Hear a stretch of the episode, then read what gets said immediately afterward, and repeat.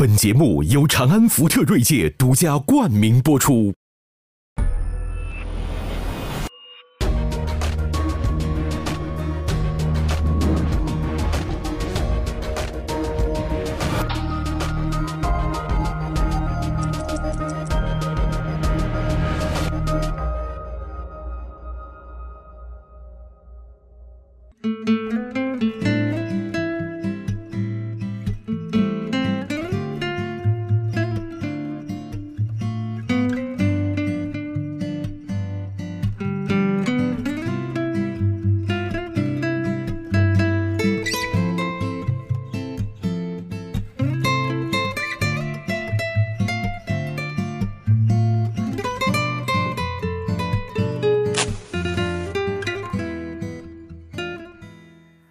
今天咱们这个热烈欢迎咱们李老师啊，李梅金老师热烈欢又来又来指导我们工作了。你看人家方舟今天没见过男嘉宾你穿成这么盛装的，对，没有上次穿了露肩膀的就说不检点，没没观众说不检点，我今天就很很检点。对。哎呦对，今我今天穿的比李老师还多，就是为上次我了显示们俩做过一期，他露肩膀，他当有露时有一个露露肩，膀。哦说他那个。对，而且那期刚好是谈渣男，所以我看还有很多观众说你穿成这样，就渣男不找你找谁？所以我今天故意穿的比李老师还多，显得我是个特别严肃的女青年哦。就比较没那么渣。对，所以今天就穿上了这个金雀花王朝的颜色，对，今天女沙皇。女沙皇，漂亮，所以这个李老师来了之后，李老师不光是这个犯罪心理学家，嗯，我注意到您还有一个身份，您是青少年教育协会的，呃，预防青少年，预防青少年犯罪研究会对预防青少年犯罪，这个这个可可可可很重要啊。但是所以说呢，咱们也是啊，得这个解决一下年轻人的问题。我们呢，比如说呃，让大家出很多话题嘛，不是？我发现呢，很多人出的一个话题呢，哎，是一个永恒的主题，呃，叫失恋。嗯，就是你有没有意识到这个问题？比如说，我过去曾经有一个观点，我说你不要小看离婚，嗯，离婚是对国计民生影响很大的一件事儿，嗯，它耗费了多少资源？你想想这件事儿。那现在呢，咱们就讲这个失恋，对吧？我才发现呢，也影响国计民生吗？哎呦，影响一代青少年的心灵啊！文道，你不知道失恋的这种痛苦啊，不可小看。哎，说的你们好像都没失过恋似的。方舟，你先说说吧。啊你失恋不痛苦吗？我还行，我上次失恋就是说对方一直冷暴力，冷暴力了之后找了一个朋友来转告我说谁谁谁跟你们说你跟跟你呃想告诉你说不要不要。继续交往了，我说行，但是左思右想，还是不不心里不解气嘛，所以我就说我写上访信，就是给他上访，后来又当面去上访，然后直到我问到哦最终的原因，这个心里的石头才落下。就这个东西确实是，可能我在长达两个月的时间里，我就很纠结，到底是为什么，到底为什么，完全做不了别的事儿，想不了别的事儿。李老师，你这个预防青少年 犯犯罪，哎，对对有 有没有青少年？哎，肯定有，没有处理好分手问题对，而走向犯罪的。那太重了。我我觉得就刚才 方舟说的，其实人人都有过失恋的经历，就是只不过这个东西在当时，就是你处在当中的时候，你会觉得特别痛苦，甚至很不知道该怎么办。但是当你回过头来会看的话，觉得这就是人生的一个很可爱的时期，对吧？嗯，我觉得失恋实际上是人生的一个很很重要的一个成熟的一个过程。嗯你看刚才咱们不是聊李敖吗？嗯，这个李敖自己在文章中也曾经坦诚过，你像他这么一个强悍的人，他在大学的时候，因为一个好像是罗姓女友吧，还是他的女朋友的失去啊，吃安眠药。嗯，哎，我看那个考证的，就是说他到底是吃了一次还是吃过三次。但甭管怎么说，有人就心理分析了，就是说，呃，往往有的人在这个年轻的时候，如果经受过这种啊这种程度的这种失恋，有的时候会影响他对女性的看法和今后恋爱的模式。您说这个有道理吗？有可能，嗯，有可能。但是我我觉得这个就是第一次的，就是说可能在初期恋爱特别容易失恋，为什么呢？实际上就是说一个孩子长大的过程，小的时候有个玩具特想得到，得到以后怕别人抢走，嗯，所以当他在成长到一定岁数了，看上一个人，这个人在他心里当中就是最喜爱的那个玩具，玩具，嗯。所以他那个时候的，他一定要想得到，可是他并不了解对方，嗯。所以很多人的初恋往往都是不成功的，嗯。所以我觉得失恋呢是一个成熟的过程。当你明白了他是一个独立的人，你不能够你去左右他，你只能表达你的爱意。至于对方接不接受，嗯这是需要一个过程的。我觉得有些人在这个过程当中就成熟了，可是有些人在这个过程当中反而出现了仇恨，嗯就是他失败以后，他觉得自己很没面子。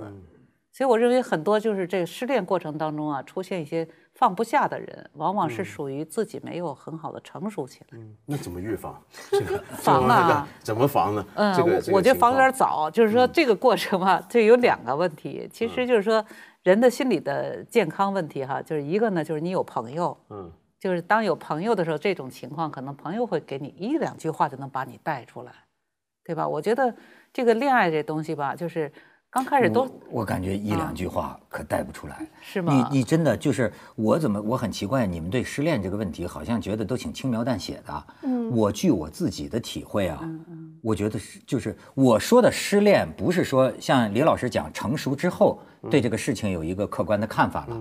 哎，你比如说，我就记得我这个就是算初恋吧，大学时候初恋，嗯，呃，当时我自己都被我自己吓到了，嗯过不去。嗯真的过不去，就是过你你你知道这个这个过不去，就使得我呃变成一个什么样的？你们觉得像是个疯子，是个疯子，就是说我记得你是走路嘛，对我呀自虐嘛？自虐啊，就是说他这事就我就带着对，八十块钱，我就带着八十块钱成了驴友，从此。哎，你们就是放寒假，大学放寒假的时候，我就自己走。我开始不知道我走的方向，我说我要到鄂西，呃，这个恩施土家族苗族自治州。是不是走着走着就忘了？没有啊他从武汉出发。其实最后会变成一种自虐，就是说我要从那儿走，哎呦，我就真是走在山山水水间呐，就住在那个土家族的农民的房子里，在那儿过的春节。那年的春晚，费翔唱的那个“归来吧，归来哟，浪迹天涯的哟”，就那个故乡的云，记得那是为你唱的我觉得走在路上听得我热泪盈眶。然后后来我就走，最后走到湖南，嗯走到当时还没开发的那个张家界，最后又走到凤凰，走到沈从文的故居，哎，最后又走到怀化。后来我发现啊，你成了那当年的盲流大军的一部分。对了，没有，他这是最好的一种失恋方式了。真的啊就他走出去了，哦，对，名他要在副其实的屋，走他要在出去了，是吧？屋里头，对他要在屋里头喝闷酒，那他就真的毁了。但是这个终点我最后才意识到的，我是走回从湖南走到长沙，因为当时我那个女朋友家在长沙。对，实际冥冥之中是潜意识潜意识的是要去还要去找他还要去找哎他呦，你知道吗？呃然后呢，这事儿还不算完，就是这算一个寒假。然后一开学，哎，当时武汉大学校长是刘道玉，这学生们对他都有非常好的印象。是。就刘道玉校长的这种开通的这种教育方式，就是比如说，呃，学生上课可以不点名，老师不点名，靠学分儿考学分儿。所以那个时候我们经常很多同学啊，就是长达几个月就就不在学校，在外面实习。我就记得就是一开学，啊，我又见到这个女同学了，看她一眼我都不能看，不能看，然后得我又走了。这次怎么着呢？到那个武汉码头，坐着船，我我平生第一次上庐山，登黄山，就是一个人，就是就是为了排遣这个啊，就就走上了庐山，然后我就记得就穿着一身衣服啊。然后那个庐山上的大雨把我淋得浑身透湿，最后我回来走到九江啊，走到那个九江那个那个那个路上，太阳照在我身上，街上的人都看我说这是个烟囱啊，就蒸发的，冒着白烟儿。哎，我为什么李老师？我说我被我自己吓到了，就是说，我才知道啊，就是说我就说你爱的一个女孩子，如果你失去了，在我身上会有这么大的这个强烈的反。疯疯狂的这个这个这个力量，我认为对我是有影响的。那就是你你在走的过程当中，你想解决什么问题？你是在嚼这个苦涩呢，还是在回味呢？还是希望这个让他知道，感动他？您说的特别好，兼而有之。啊，兼而有之。兼我记得我这个经历了这一趟问题最后他知道吗经历了他不知道，就是这最后经历了这一趟苦旅之后，然后我又回到武汉大学，嗯然后我久久地站在那个女生宿舍的窗前，看着那儿那个台灯，就是我回来了，直到那个台灯熄灭。自个儿回去睡了。你哎，就是过不去啊，就是过不去啊。这我所以我觉得这个事儿，呃，因此我看看很多这个年轻人讲的这个，我都觉得这个是比事业还大的一个问题啊。就是在那段时间，有的人要半年，嗯嗯，有的人是三个月，嗯，您说，而且有的人就自杀了，嗯，对，就就是过不去。嗯，那那你没这种经历吗？文道有啊有啊，怎么会没有呢？但是没你这么严重。我刚刚对不起，我一边听一边忍不住笑啊，就是我在想，这个最后让让那个女孩知道了，我想她未必会很感动。她说：“哎呀，还好离开了早。这是个疯子，对不对？但是我觉得有的自杀的其实还有一还有一层原因，就不只是因为过不去，有的时候你其实是希望你的死去。去去惩罚对方，就我之前有过一次，就是说也是我打电话跟对方谈分手，然后打了七个小时的电话，就是真的气连着是他就要跟你我我跟他分手，他就说他就说说说我现在在我们家阳台上，我就酒瓶子也掉下去，我看酒瓶子摔得粉碎，我就想我自己呀、他没说完，然后我就说你要死了，我赔你一条命，但是我不会不要重新跟你在一起。他是我我因为我觉得他好像是希望用他的死来去惩罚，对，或者说他希望留下在我生命里面留下某种印记等等。然后最后他就说这样吧，我们数一二呃三二一，然后挂了电话之后就完全拉黑，不联系对方。我说行，然后过了三二一，然后。真的挂了，对方打电话来说：“哎，刚刚你是这个没没有信号了，还是你挂了？” 然后我就很怂，我说没信号了，没信号了。然后就又聊了很长时间。但是我就说，我觉得我甩别人，就伤害别人的这个对自己的伤害，其实不亚于被伤害的这一方。就因为你失恋，不是，我觉得你去跟人提分手，你本质上是对一个手无寸铁的人开枪。就那个没有人去想过，就是甩人这个体验给人带来的心理伤害，我觉得其实也挺大的。就是不仅是被甩的一方感觉到被伤害，甩人的一方那个伤害反弹回来，其实也很恐怖。你甩人多还是被甩多？我甩人多啊，对我甩人多。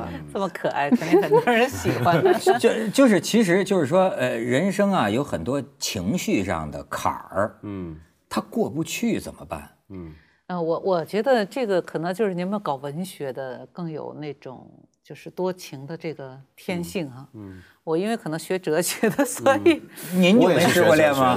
我 我没有，我就只是爱恋过一个人，但是没成，就是我自己主动退出了，因为我在这里非常理性，就是我一对比吧，我觉得可能因为我我不知道为什么，就在这个问题上我特理性，我觉得我一定要找一个跟我差不多的背景的人，我不能找一个比我高的人，所以这是一个一个选择。当然我也有一次甩人甩，现在就刚听你在讲，我就想有一次我也是挺狠的，可能给人家造成伤害挺大，嗯但我就觉得如果这事儿不行，走上了马上心理学就就断掉。但是呢，我我个人觉得你刚才那方式已经是非常好的方式了，就是他在这个行走过程当中，第一，你你有一个就是神经系统的传导出去了。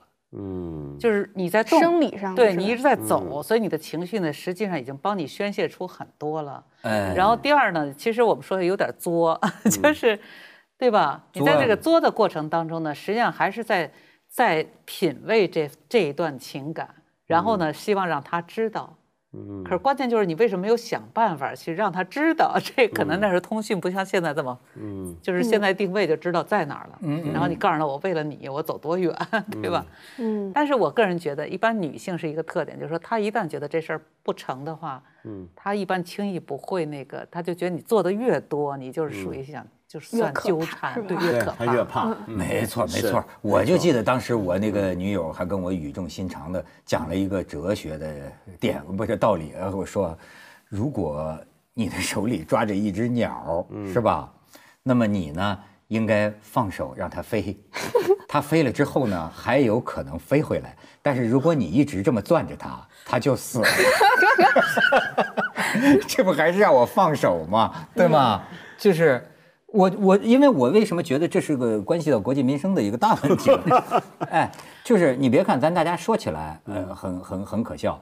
你比如说，我有时候呃看到很多失恋的人的这个感触的时候啊，我真的觉得好同情，就是因为我自己有过那种经历。你知道，他有的时候是什么？有一个法国的作曲家，叫什么萨蒂，这个一个一个怪杰。是嗯这个萨蒂你知道吗？他有一个曲子叫《烦恼》，是。这个钢琴曲。是，这个钢琴曲呢，演奏起来呢就一分钟，嗯。哼，但是呢，这个作曲家呢，在这个五线谱下边附注了演奏八百四十遍，是的，就是好，没人说这是有有人还真的就给他演奏了。据说演奏下来是在什么三小时四十呃四十分钟左右，甚至还有人说演奏到三百多遍的时候啊，好像听见了某种赞美诗的旋律，反正五迷三道的。他其实呢，就是这个东西因失恋而作，它表达了一种什么样的感受呢？呃，叫做冰凉的孤单。嗯。你那种感觉，哎，我也有过，就是说，到第二天早上，哎，最心酸的是那个时候，就是第二天早上一睁眼啊，嗯，那个时候还以为没失恋，嗯，会有那么几分钟。哎呀，你知道吗？还以为他还在，啊，然后马上要知道在，那种叫冰凉的那个孤单啊，就是很多人要很长时间才能走出来。走出来，而且很多人就是活不下去了。这就是初恋，就是青春期。只有一 只有一次是吗？你第二次就不可能这样了。我就觉得这种力量非常可怕的是，他为什么说呃对接下来会对人有影响呢？我从那儿起我就觉得啊，是不是心里有了一个呃防卫机制，就是说啊，我永远也不能把我的快乐寄托在另一个人的合作上。我想这个从此之后啊，这是我的一个最大的一个信条，所以，所以我可以一个人待着，就是，呃但是也有人说你很可悲。我有一个朋友讲，你很可悲，就是你再也不能投入的，说呀没了你又活不了了，你不会再投入了，这就是您说这是不是对人的影响？就是你刚才说的时候，我就在就是我身边也遇到过真是这样的一个事情。就这个学生呢，入学的时候我们都做过心理的测量，就是当时用的一个呃量表。这个孩子呢，当时心理健康分儿特别高，也就是说，如果是二十一是标准的话，他可能达到二十五六了。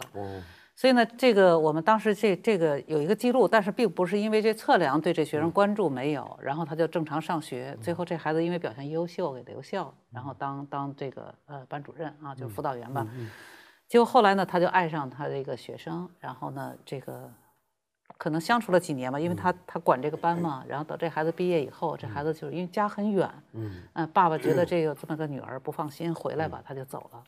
这个男孩就像你的话，他想不开。嗯然后？想不开，最后呢，就是找到这女孩说咱俩再见一面，最后把女孩叫到宾馆，给人家喝了麻醉剂以后回家了。杀完以后呢，这个这个事儿发生以后哈，后来我当时就讲，我说这孩子一定没听过我的课，就是我我后来在在讲我的课当中有一讲，我们专门就谈这个报复类的犯罪。嗯。报复类犯罪呢，就是其中这个最重要的动机就跟情感有关。所以过去古人有一句话叫“十见人命，九见奸”嘛，就是说和情感这方面的关系的引发的这种凶杀特别多。然后这报复呢有几种，有女方的失恋报复，有男方失恋报复，然后还有这种夫妻之间的第三者介入的报复。嗯所以在这个，尤其在失恋报复当中特别多见。所以后来我就跟他们讲一个道理，我说其实吧，人这一生啊，你你这个你是缘分，遇到不同的人。嗯所以呢，你在这个当你谈恋爱的时候，就是有一句话，上次我们谈到过，就是恋爱爱的是一类人，结婚是一个人。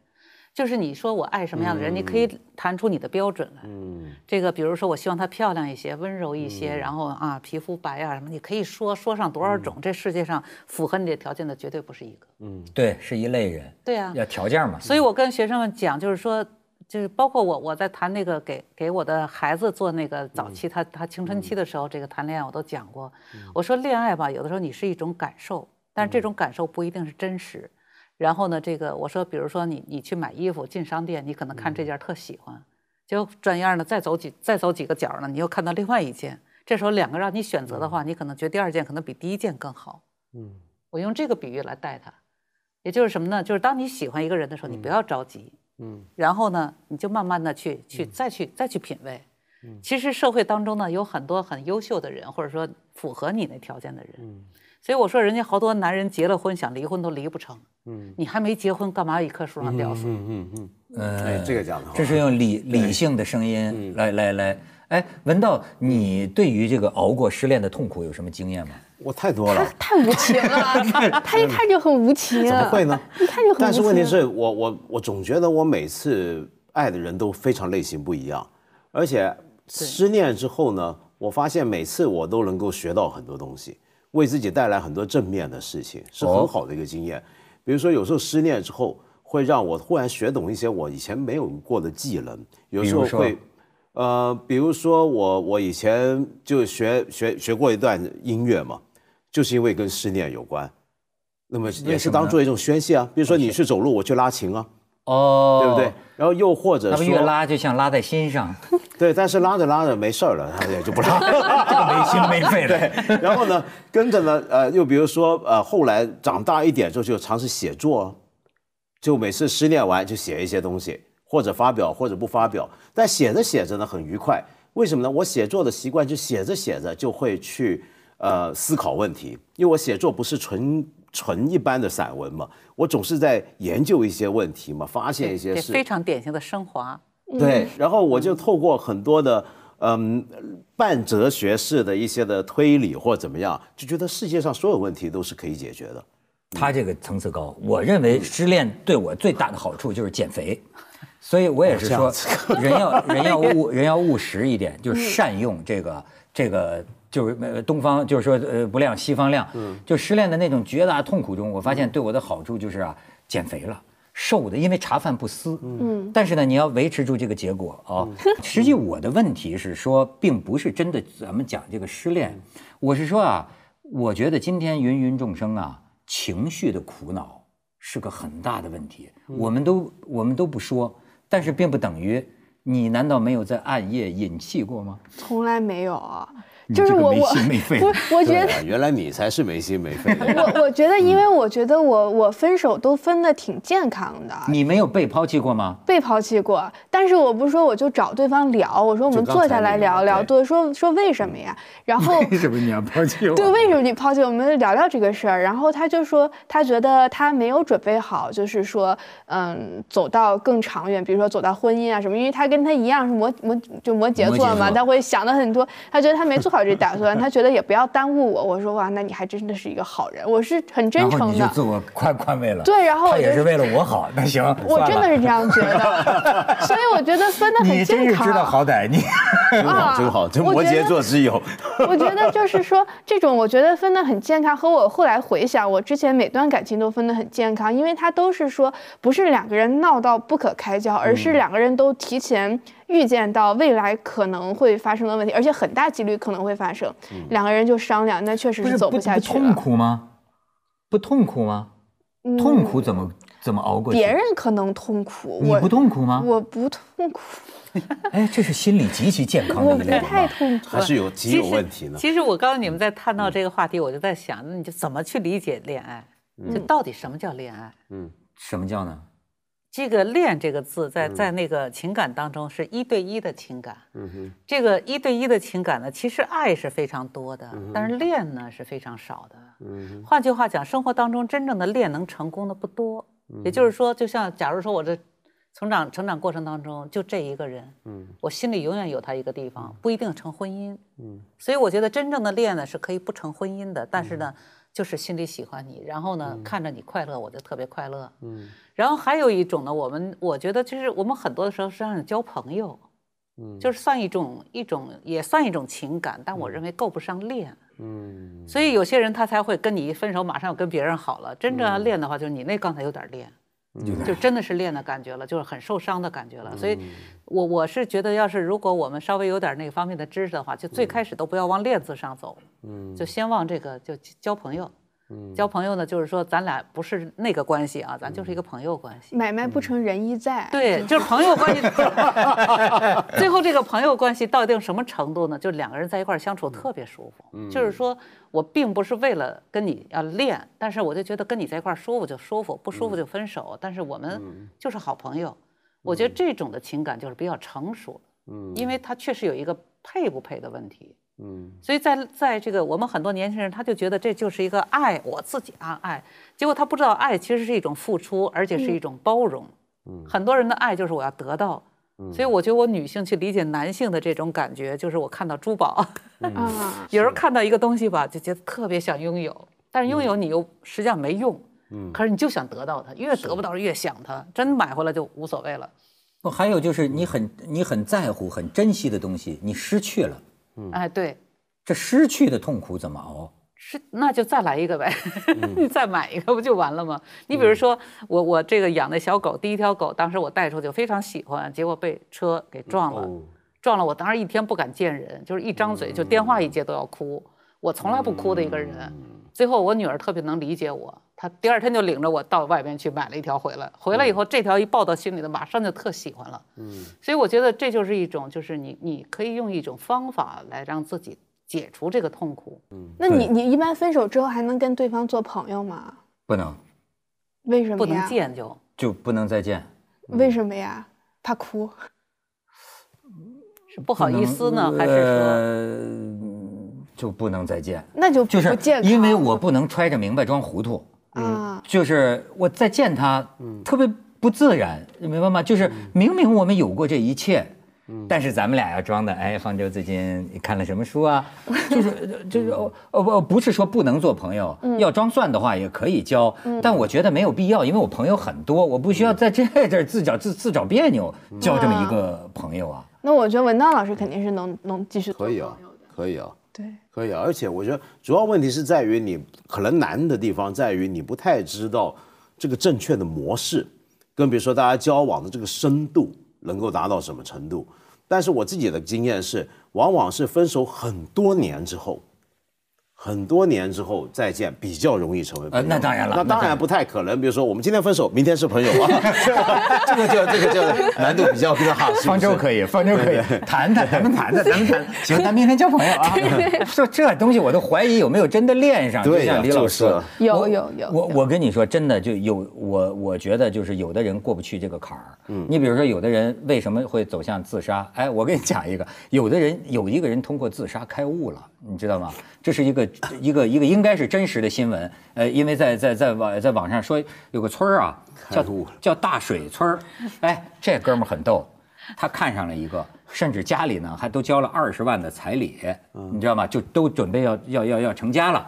结果女方呢突然这个反悔了，就不跟他好了，不跟他好了，这哥们儿就会觉得很痛苦，很痛苦。他就说啊，哎，我觉得真是网络一族啊，就是说，我不但要自杀，我要用一种什么样的方式自杀，我还要拍下来。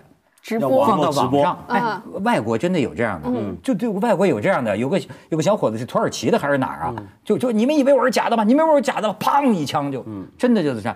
这哥们儿也是，就是说，哎，我把我自个儿给煮了，明白吗？这绝，这个这个真是绝。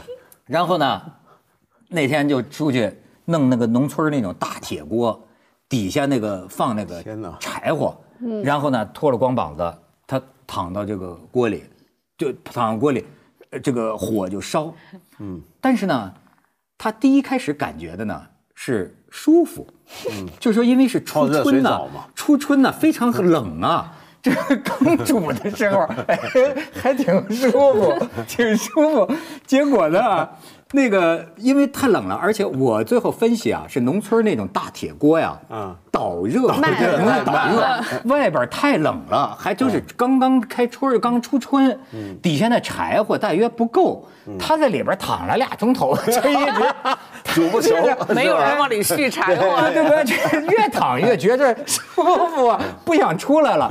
那个温度啊，刚好我估计类似于日本那种温泉雪雪地上的对温泉的那种温度，桑拿的感觉哎对对 就躺着，最后出来了，没事了，把消息发到网上，你看这还挺舒服。我为什么说不是假的？这有照片，你可以，我给你看，你看，就这哥们儿，你看。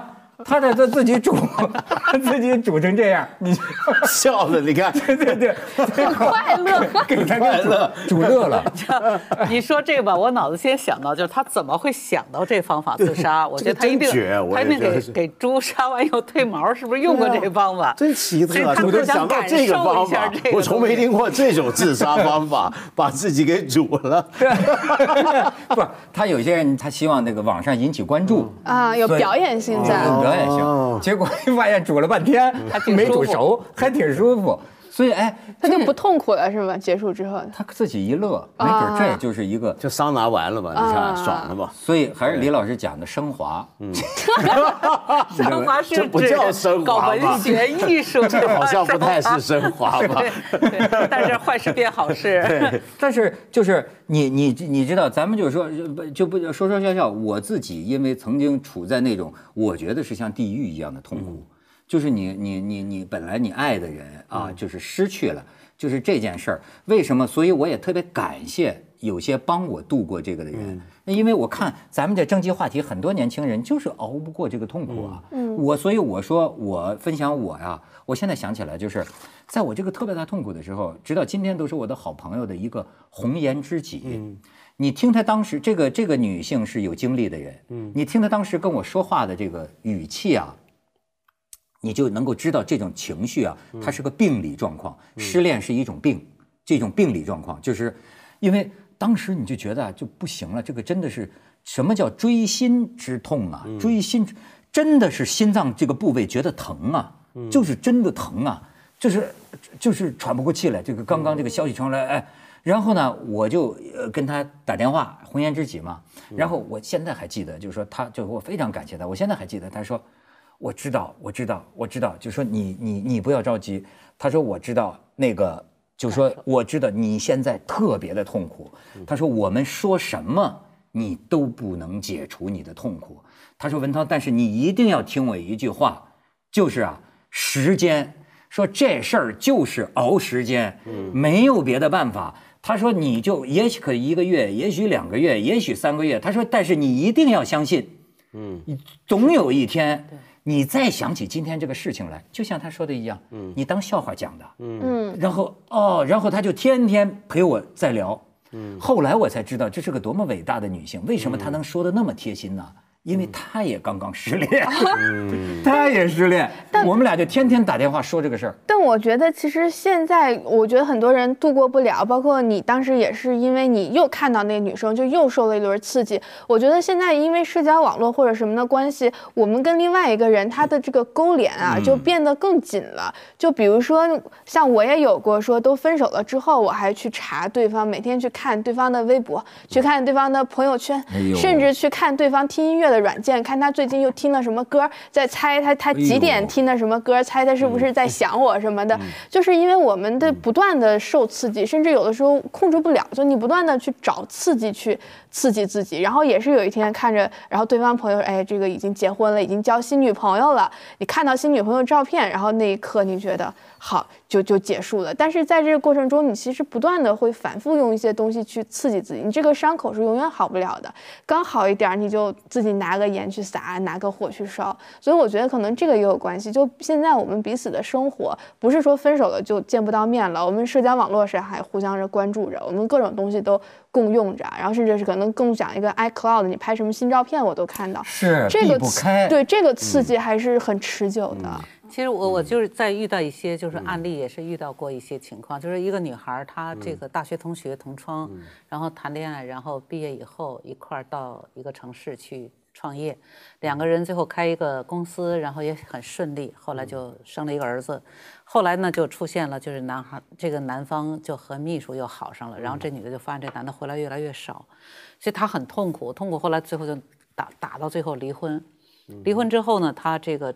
就是孩子归女方了，但是呢，就是财产就公司归这男的了。哦，那么这个女可能也给了他一些钱，然后这女的就越想越生气，就觉得我我跟你啊这样一个过程，然后现在就这样了，所以她后来又以孩子的名义又一次起诉，然后这个男的就把这个探亲的时候把孩子一下带走了，带走以后公司也撤掉了，然后人也离开这城市了。嗯，这女的就是又没有得到公司，又找不到老公，然后孩子也找不着了，然后她特别痛苦。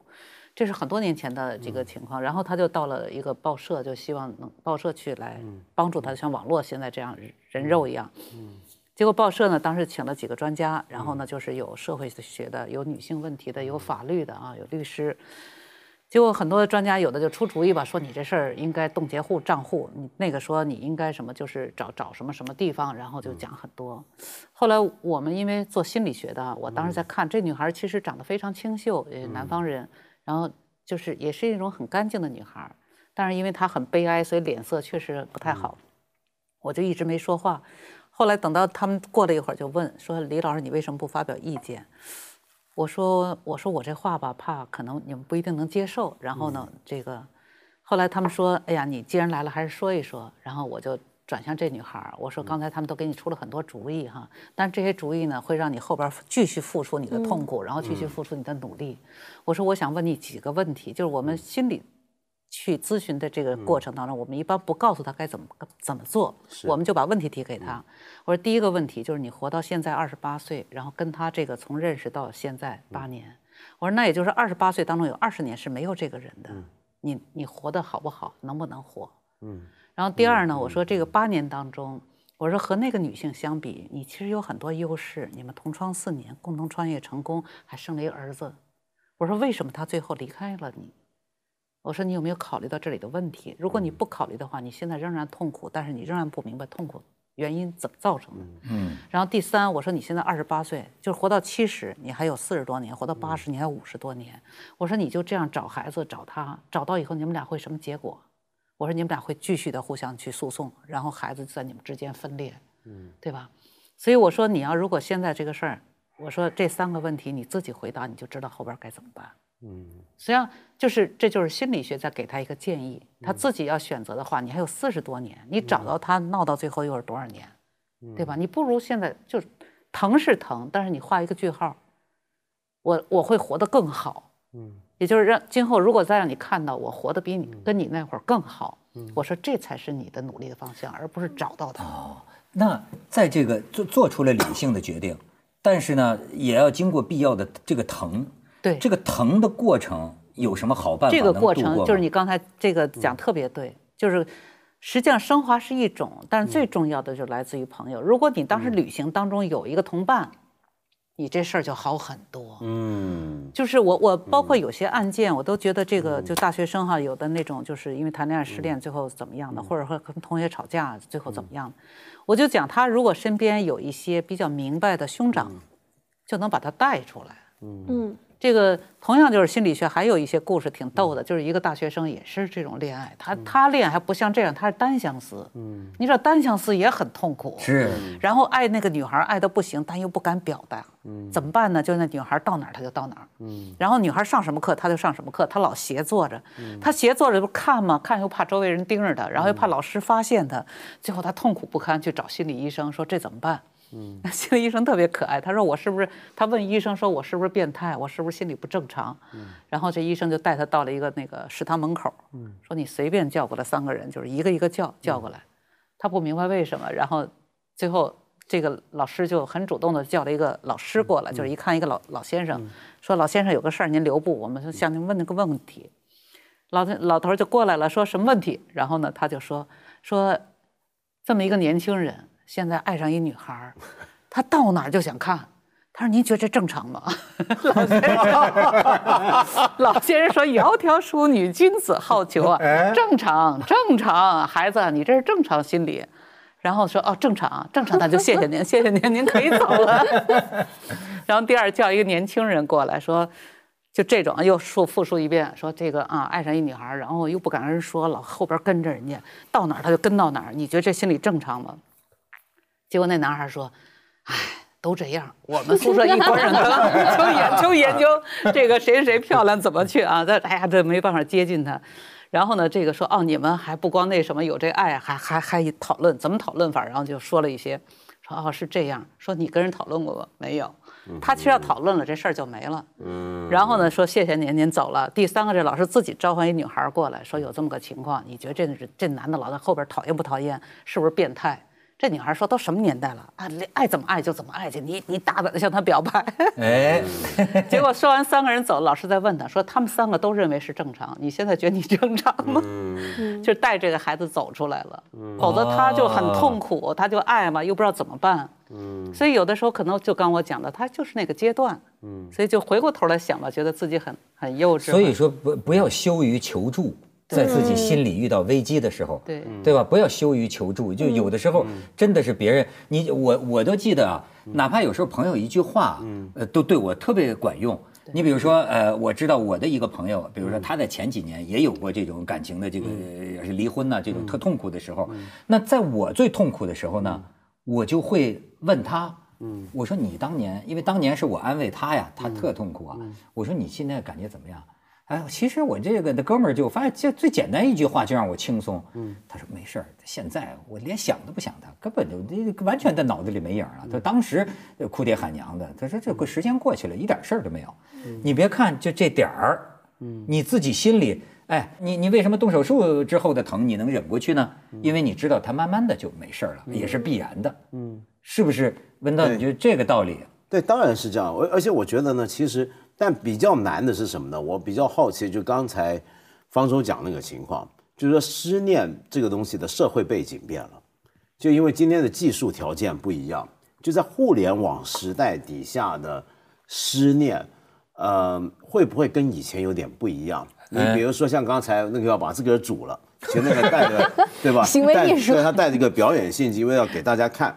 今天互联网年代，我们有那么多的社交工具，有那么多的共享的东西，在这个情况下，好像呃，第一你是斩不断、离不开；第二就是很多人今天的自我，我觉得这我不是读心理学大外行，但我觉得今天很多人的自我有点问题，自我建设，他把这个自我跟他在网上那个投射是是捆绑在一起的。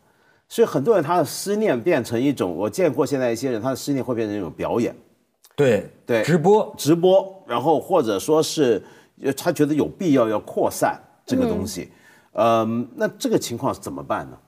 他这个在人的心理当中吧，他实际上是一个视角的问题，嗯就是说他感受更多自己的东西的时候，他往往就是您刚刚讲的，这个我就大了，嗯，这我一大呢，就外边的东西就进不来了。看不见了，所以这时候特别需要别人的一个视角来告诉他，这个别人的视角，这是一个就是比如对不同的一个角度，最最重要的是一个时间的视角。所以我说，人在成长过程当中最好要有忘年交，嗯，就是找一个比你大大个十岁左右的，嗯，做一个朋友。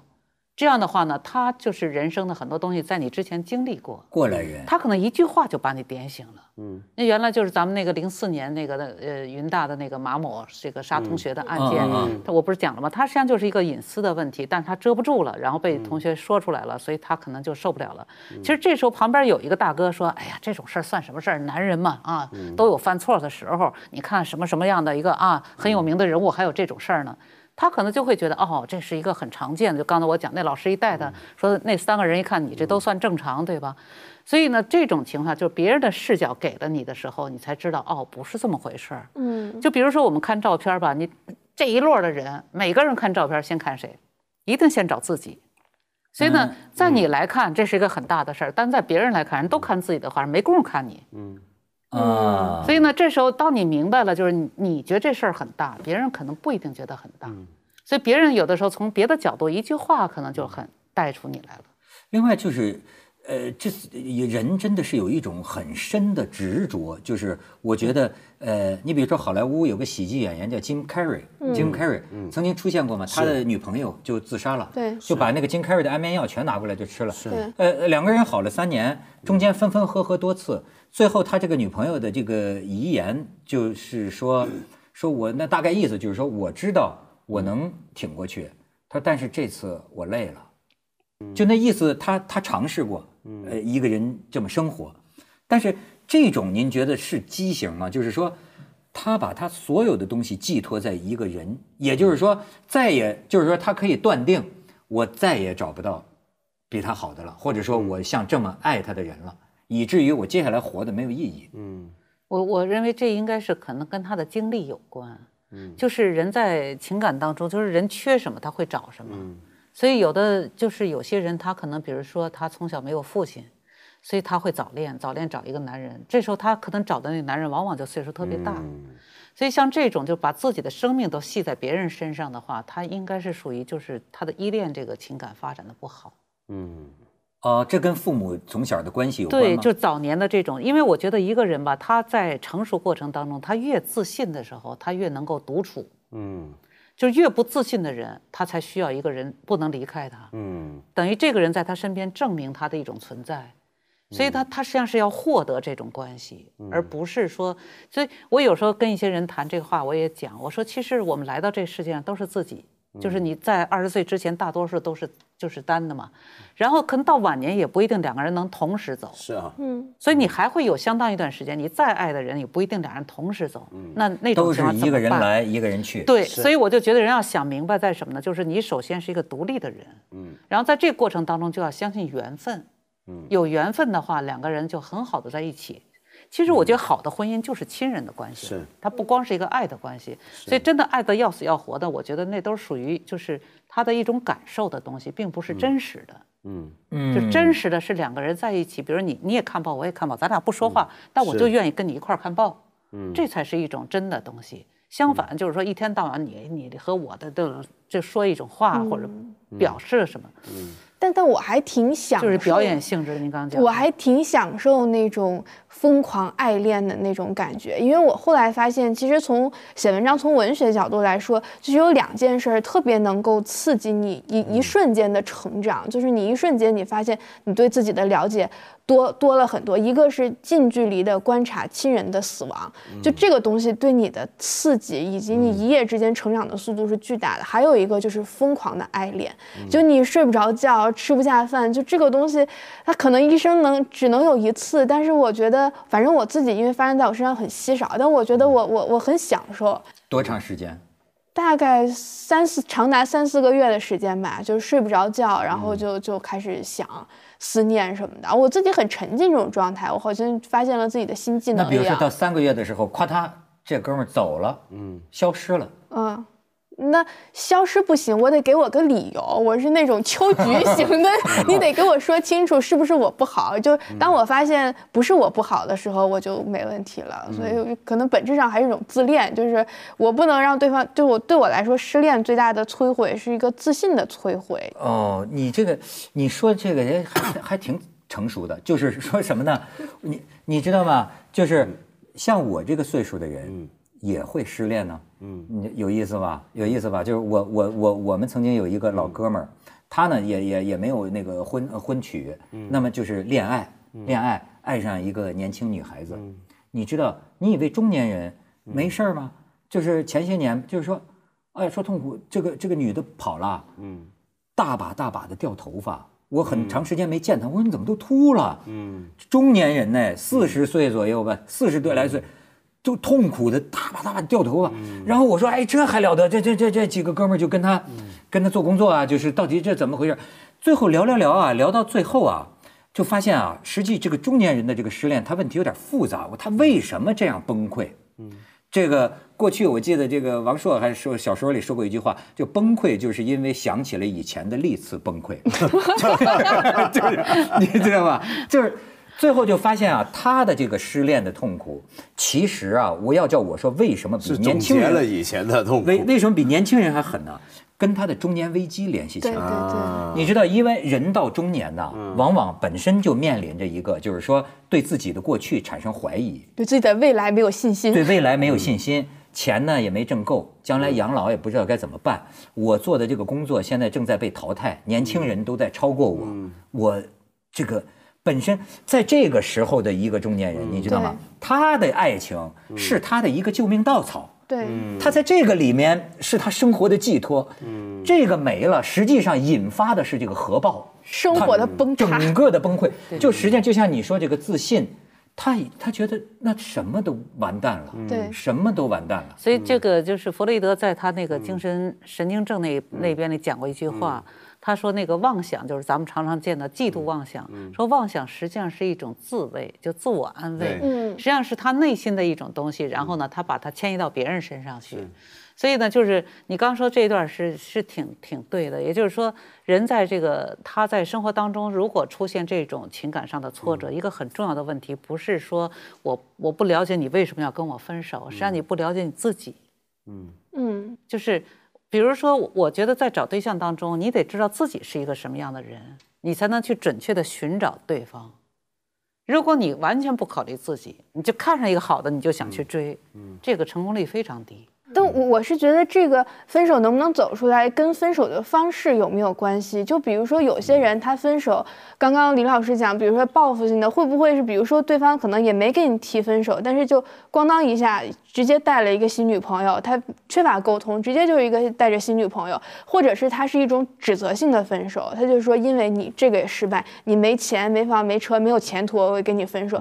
所以我就说为什么会有自信的崩塌，就是因为你分手过程中一直受指责，所以我后来总结出来，就是说分手啊，其实最好的分手方式就是，就我原来好像跟文道老师，我其实就跟辞职是一样的，就是说你如果你还在指责，你还在控诉的话，那你分手是分不干净的。但是你如果是只有感激，谢谢你，谢谢你对我的培养啊，谢谢你陪我走过这一段，谢谢谢谢你，只有感激。谢谢领导。对，谢谢你，谢谢谢谢领导。然后我我要展开我人生心理说，如果只有感激的话，基本上是是是。对方要误读了更麻烦，是吗？对呀，就是李老师，您觉得怎么样的分手方式是比较好、有理性的？哎呀，我觉得我没有太多的经验，而且我觉得我我第一次跟人家分手也挺伤人的。是吗？我是觉得这种事要快刀斩乱麻，就是就是第一呢，就是在交往初期很多东西要分开。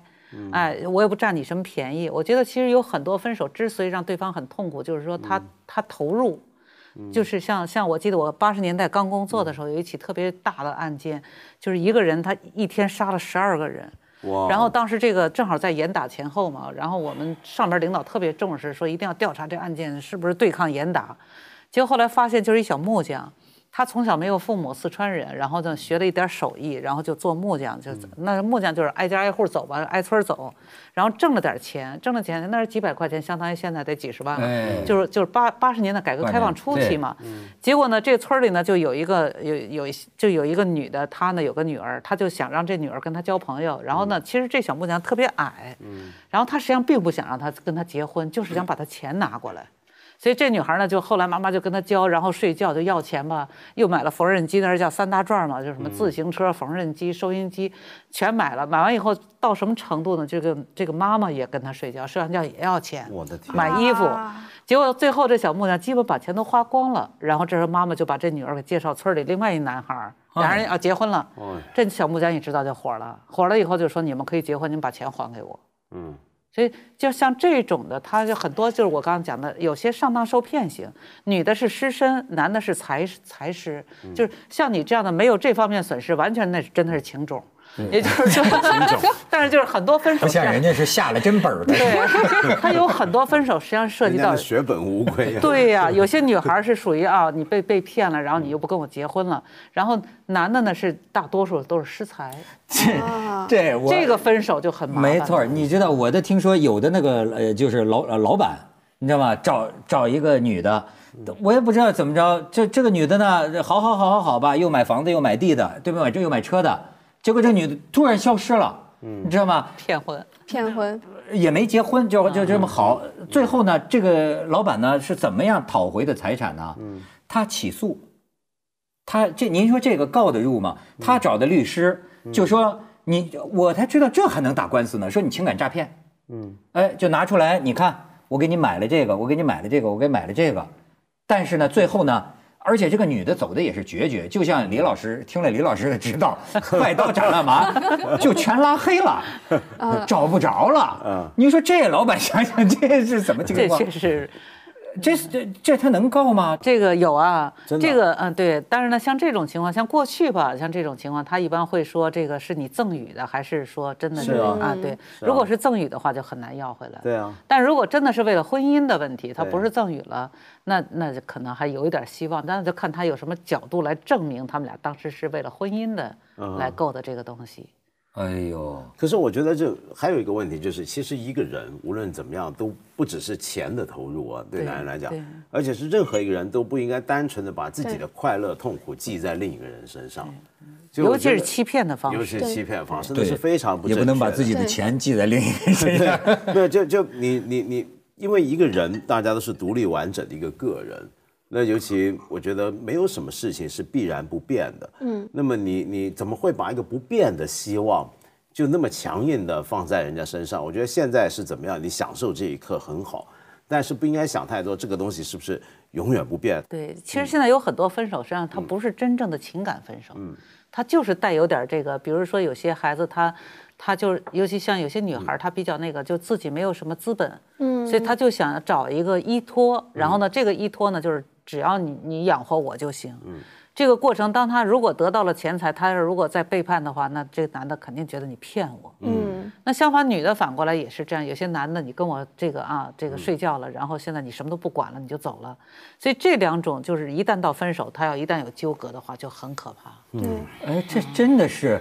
这一掺和了经济关系啊，对，不不仅是经济，我觉得包括还有时间上投入。我经常看着身边的，比如尤其是女性朋友，她在一个错误的感情里，但她就是不分手，她就是一直拖着。其实就是因为她考虑到这个沉没成本，她觉得我已经跟他在一起五年了，这五年如果我跟他分手，就相当于打了水漂，就什么都没有。所以，我她，但是这个导致的结果就是她不断的不断的在一个错误的事情上。增加成本，增加成本，到最后五年变成八年，八年变成十年，你最后想下船都不行了。原因一个不回家的人。对，他原因就是因为他觉得我这五年已经浪费出去了，我这个不不不能让我这五年是白费的。但我觉得你这可能导致一个更大的错误。哎，真的，你比如说这个女孩，女性心理咱不了解啊。对于一个女孩子来说，我就是甭管现在怎么说男女平等啊，可是我觉得，要是这个女孩，比如说从二十一岁。嗯，跟你好到二十九岁，嗯。嗯，然后分手了，嗯，这个东西，对，你你能说这女的说，哎，没关系，是吧？咱们做朋友，对吧？咱们的过去都是珍贵的，你你真觉得这对很难？反正因为我也经历过长时间恋爱，确实是有种觉得。我到最后我总得图点啥吧，就是你要不然就觉得你看我的青春，还有一个就是可能性的丧失，就觉得我跟你这么长时间也有别人追求我啊，你看我也可以跟这个好，所以你或多或少就是还是会抱怨，以及你觉得那不行，我还要再等等看，我说不定能够等到什么。但是我后来就是觉得我这种心理是不好的，这种心理其实有点像。就是想赢，我就想赢过对方。那这个其实就导致我不断的往在错误的地方投入错误的时间和精力。我就不如没有怨言，两个人就就分手再见。那么要真是把这个青春年华给了这么一个男的，最后两个人毫无结果，嗯，这事儿女孩子该怎么看呢？但我觉得也有收获和成长。我自己就是我自己会这样，包括我妈从小也这样教育我，就你不要老觉得这个这个爱就是一种付出和被欺负。你就这个东西，你获得的，在这个过程中，你你获得你获得的快乐，你获得的成长，就这个东西难道不是你的收获吗？难道一定要以对方的家产分你一半这个为最后的结果？我觉得不是的，你自己有成长的。而且我觉得，这当然我同意，就是现在我们这个社会底下，嗯，的确因为种种的条件与关系，会使得一个女的，好像说我到三十多岁我才分手或者才离婚，那我好像很难再找到一个机会，或者相对那个男的而言比较难了。可是，嗯，你如果就像方总刚才讲，其实你回看你过去那十来年，你有没有快乐过？你有没有获得过什么？就。其实那个是你已经得到的，然后你现在如果在计算我失去了什么，那些其实你还没失去，你只是失去一些潜能、潜在的机会。但那个既然它是一个潜在的机会，所以它有可能有，也可能没有。嗯，就因为像我自己学佛，对不起，我要来讲，哎，对对对，最后就得靠佛，真的就是啊，过去心不可得，将来心不可得，就是说这些东西还没有发生的事儿，如果我现在为了还没有发生的事儿而忧虑，这是这是不划算的。那么已经发生过的事情也改变不了了。如果我还在为他忧虑，同样也是不划算的。嗯嗯，我我觉得这个你要换一个角度讲，就是说，如果你看到他很愉快，他看到你也很愉快，那这个两个人是共同愉快。嗯如果你看他很愉快，他看你很痛苦，你是想这俩人在一块儿，嗯，什么感觉？是的。是啊。所以在这种情况下，你不如放手。嗯。因此，我觉得无论多少年，但是前提是不要有孩子。如果有孩子，另当别论，因为这个时候你已经是第三个人了，他是没有经过你跟他商量，你就把他带到这儿来的。然后你带到这儿来，你不能说我就带来了不管了，然后我们俩分开拜拜了。这个我认为是我特别反对的，就是为了孩子，我们也哪怕将就得将就到他接近成年。但是如果没有孩子，这俩人多少年，只要不舒服了，他们俩分开，我觉得这个就是有一方慢慢去接受他，就这么想吧。我我真的很爱你。我特别爱你，所以你要是觉得离开我你很快乐，那我就让你离开我，那宁可我自己忍着，对吧？相反，你说人家已经不爱你了，你非得闹死闹活，嗯你让对方也很难受，然后对方，因为他这种感受的东西是天天在一块儿的，一个屋檐下的。就说我们讲家庭暴力，家庭暴力可怕在哪儿？就是因为你每天都要见到这个人，而且都要在这个空间里头。然后他要如果对你的欺负冷，不论冷的还是暴的，所以他这个感觉就是说，婚姻它很复杂的这个情感，就是又离得近又容易伤害。因此，我觉得在这个问题上，如果就是说在两个人确实有一个，哪怕有一方感受的已经很痛苦了。那那另外一方，你好好跟他聊聊，对吧？你比如说，哪怕就是俩人有一个第三者，我现在就问你，你是后悔呢还是不后悔？你是真喜欢他呢，还是还喜欢我？把这问题搞清楚了，他是喜欢我，那我就原谅你；如果你真喜欢他，我就放手。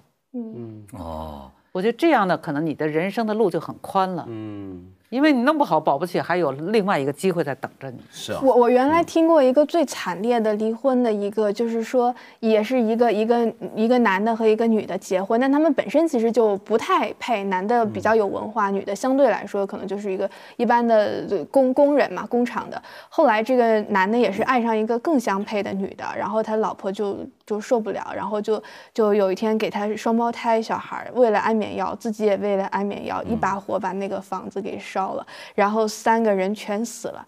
后来那个男的就还是和新的这个他的女朋友结婚，但是他就说两个人其实根本就像是也生活完全不没有幸福的可能性。然后他的新的太太就说每天就觉得他就像是一堵墙一样，觉得自己在面对那个男的已经变成了一堵墙。然后我就在想，你即使这个太太原配啊，他惩罚了这个所谓的渣男和小三吧，但是你这个。这个难道这个真的值得吗？所以我就觉得这个是我听过最惨烈的，还不如看到看到痛苦，对方痛苦，自己也痛苦，就放手算了。对，还是像方舟这样，对吧？谈谈嘛，对谈谈，你为什么不喜欢我？行，没关系，明天做朋友。真好，真好，真好，谢谢，谢谢，谢谢。谢谢。谢谢，谢谢。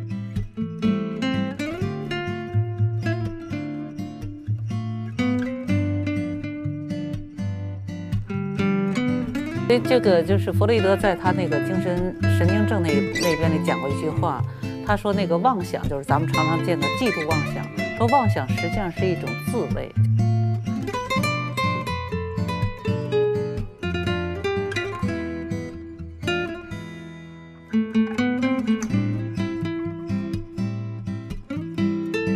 最后又走到凤凰，啊走到沈从文的故居，哎。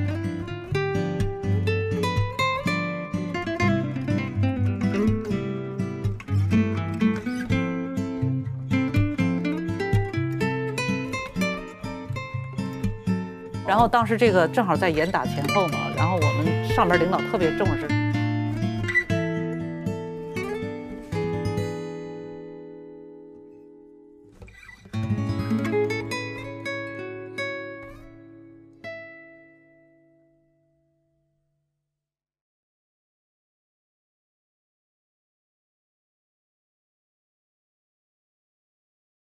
圆桌上聊的得意忘形，来不及说再见。录完了，顺道到这儿补个第三季的小尾巴。正好这儿的环境也像是干完了活儿啊，得了喘息。老头儿到公园儿溜溜弯儿啊，歇息歇息。老头儿晒太阳，越晒越健康。那么在这儿，我得跟大家告个假，这个第三季圆桌派做完了。呃，感谢观众，感谢网友，感谢圆桌派，不感谢圆桌派了，感谢优酷，感谢赞助商，感谢看理想，感谢宇宙，都感谢。那么这个你看看，到外边一看，我一看春芽在枝头上一咕嘟一咕嘟的，春天发芽了。我这个骚人呐、难免这个心中啊一阵阵的这个骚动，所以下一步好像我也该出门去走走了。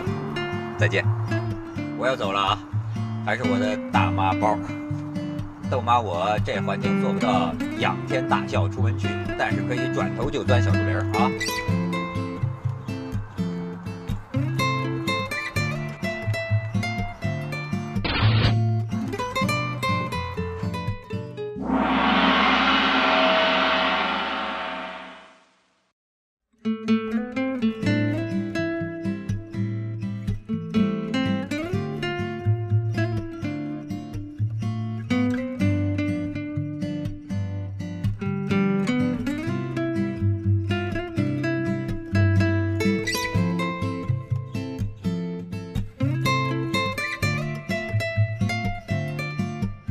世界很酷。